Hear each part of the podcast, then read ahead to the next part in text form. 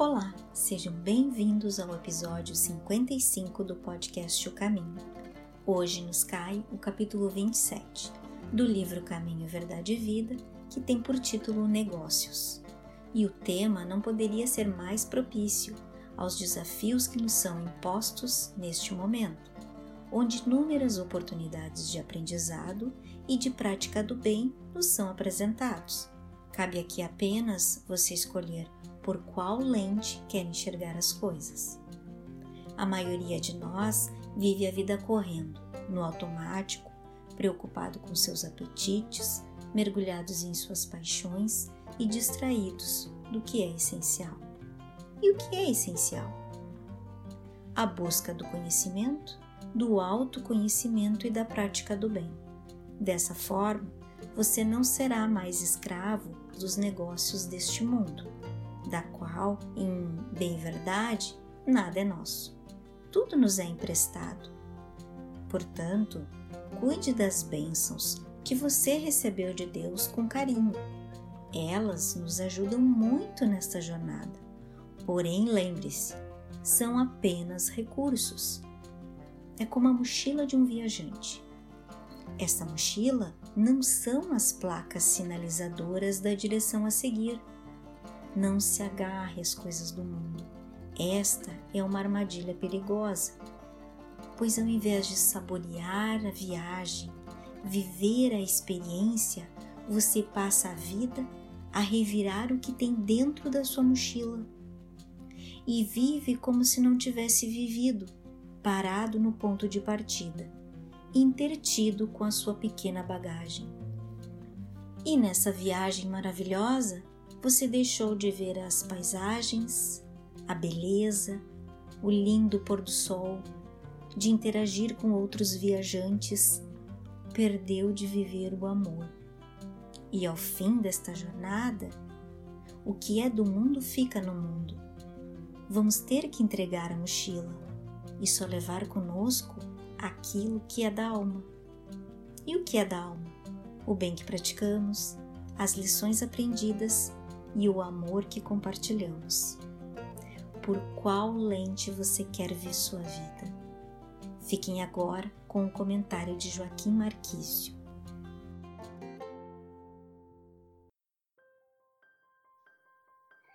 Olá, companheiros, nossa alegria, nosso prazer desta convivência sempre generosa, aprazível e que nos reúne numa mesa redonda em que refletimos acerca das mensagens do Cristo.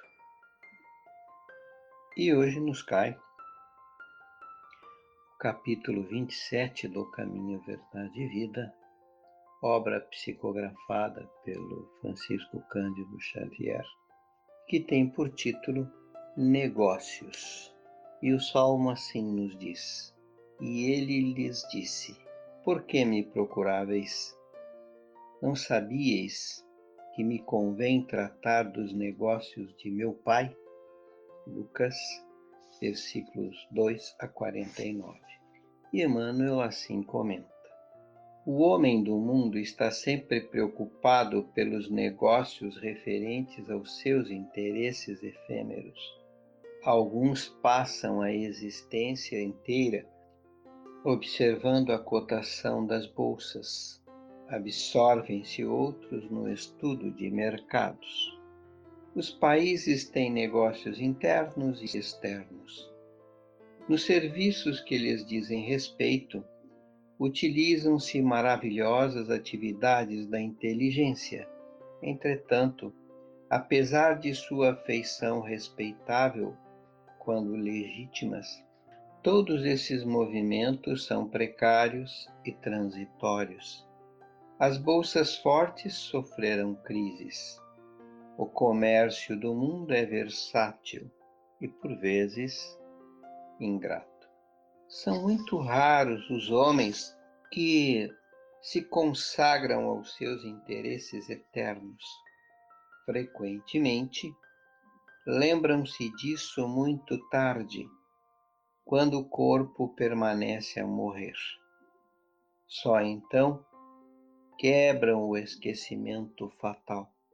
No entanto, a criatura humana deveria entender, na iluminação de si mesma, o melhor negócio da terra, porquanto semelhante operação representa o interesse da providência divina a nosso respeito. Deus permitiu as transações no planeta para que aprendamos a fraternidade nas expressões da troca. Deixou que se processassem os negócios terrenos, de modo a ensinar-nos por meio deles qual o maior de todos. Eis que o Mestre nos fala claramente: não sabíeis que me convém tratar dos negócios do meu Pai? Pois é, não é? Bom, nós temos que entender isso aqui, e é evidente que Jesus sabe disso, e Emmanuel claramente, né? Mas ainda na condição de meninos espirituais, de aprendizes das coisas maiores, tudo isso não passam de meros exercícios de aprendizado. Aprendizados em cima de coisas menores, porém para coisas maiores. São maneiras de nos dar a visão e aprofundarmos o conhecimento acerca das coisas, mesmo dos negócios, por mais que a gente seja meio reticente, não é? As bolsas têm as suas técnicas, têm as suas premissas, têm os seus critérios, têm os seus cuidados, as suas técnicas. Então, evidentemente, que este é um negócio que envolve uma complexidade de conhecimentos e de recursos como gráficos e outras coisas mais que permitem àquele que vai atuar fazer algumas medidas de valor, de risco, etc. Da mesma forma, os mercados de mercadorias, da mesma forma, os mercados de um modo geral, qualquer que seja ele tem a sua ciência, tem a sua prática e, evidentemente, tem o seu zelo. Então, na medida em que aprofundamos o conhecimento naquelas técnicas, não nos tira a possibilidade do erro, mas seguramente nos diminui bastante. Nos permite ter uma visão da extensão e das implicações que esses negócios têm. E daí o aprendizado. Evidentemente que Jesus está chamando a atenção aqui para um outro aspecto da questão, não é? Não sabíeis que me convém tratar dos negócios do meu Pai.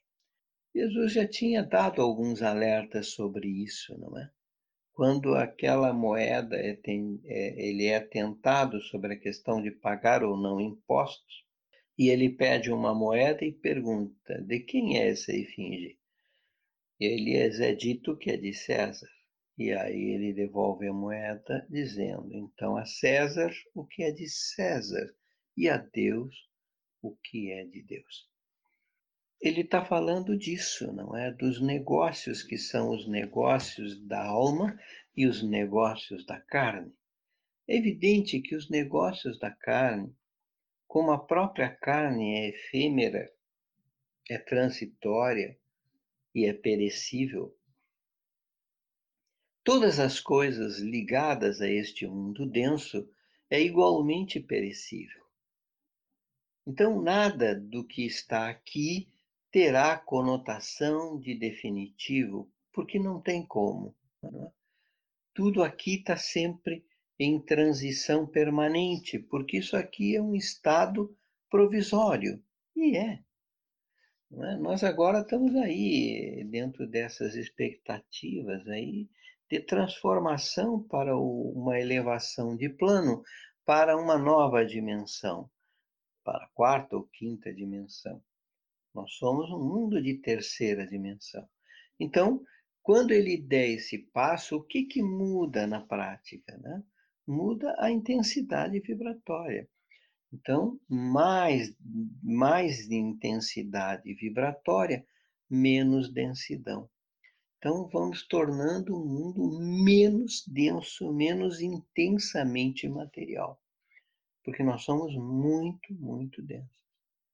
Então, isso vai nos abrindo novas possibilidades e perspectivas de sensibilidade, de aguçamento da inteligência, de uso dos recursos de uma forma mais sensata, mais inteligente e muito menos invasiva e destrutiva do próprio meio que nós existimos e vivemos. Sim, a nossa irresponsabilidade em nome dos negócios, nós estamos destruindo a flora, a fauna, estamos destruindo o meio ambiente como um todo, estamos comprometendo a qualidade do ar, a qualidade dos mares, das águas, etc. Estamos comprometendo a nossa própria sobrevivência. Tudo isso porque não somos capazes de ter a visão e a separação do que sejam as coisas do mundo e as coisas de Deus. E que estas coisas precisam entre si se conciliarem. Elas precisam naturalmente conversarem uma com a outra. Ora, nós, nós não fizemos a vida. Nós chegamos aqui já estava tudo pronto. E na medida em que nós não fizemos, nós fizemos foi criar as discriminações e criar os mecanismos de propriedade. Nós nos apropriamos do que é da vida para nós próprios, para nosso beneplácito, não é? e esquecemos do sentido e o significado do que são esses negócios. Estes negócios, eles não são para meu deleite, mas isso aqui, ele tem que ter uma visão que precisa sair dessa crisálida restrita e ganhar a dimensão maior. E é este passo que nós estamos com dificuldade de dar. Nós, como coletivo, nós como humanidade. Alguns já conseguiram, outros, muitos ainda não. E aí ficamos trancados em nós mesmos, tropeçando nos nossos próprios pés, nos amarrando em meio a estas coisas que nos apegam, que nos tolhem, que nos diminuem, que nos encolhem e que não nos permitem ter uma vida melhor ter uma qualidade e condição de coletivo melhor e de ter uma possibilidade mais generosa. Nós não temos isso. Não temos esta percepção, porque estamos tão preocupados com estes negócios efêmeros, com esses mil nadas da vida, que esquecemos de olhar o que é essencial. E é o que diz Jesus que me convém tratar dos negócios do meu Pai. E é esta visão que nós temos que ampliar.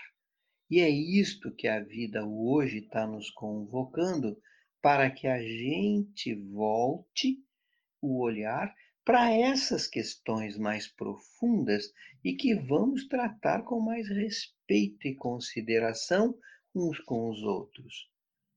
Porque nós não é? Se olharmos a fundo e pensar bem, o outro dos outros sou eu. Evidentemente que eu tenho que me preocupar, porque nós somos um conjunto, nós não estamos aqui isolados, nós não somos aqui alguém que está individualizado. Não. Até porque eu não sei quanto tempo esta jornada vai durar. Eu não sei eu tenho de tempo ainda para estar aqui e permanecer aqui. Então, por que dar tanto valor, tanto apego e tanta consideração ao que é relativo o valor? E o tempo tem dito isso. Separar os negócios da conveniência, do interesse deste mundo denso, dos negócios verdadeiros e efetivos que são os interesses do Pai.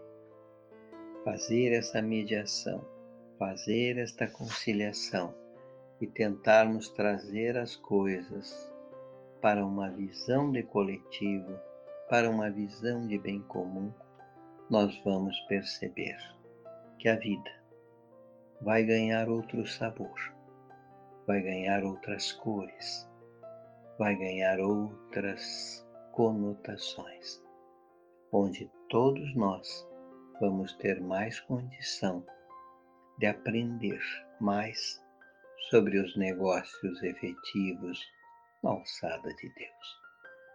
Que tenhamos esse olhar prescruciente para olhar, perceber e entender que Deus é Pai, nunca foi carrasco, e que, como Pai bom e amorável, Ele quer o melhor para nós, mas Ele espera também que nós contribuamos para tanto.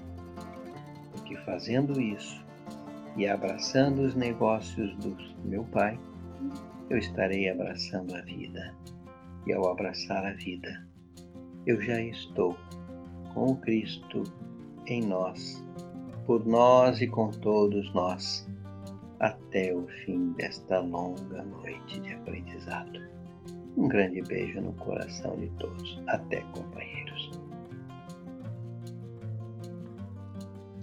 Seja a mudança que você quer ver no mundo. Obrigado por nos ouvir até aqui. Nosso podcast você encontra nas principais plataformas como Anchor, Spotify, Google Podcast, entre outras. Baixe um desses aplicativos em seu celular, inscreva em nosso podcast e compartilhem com toda a sua família. Eu sou a Valentina e nos encontramos na próxima quarta-feira. Te espero lá!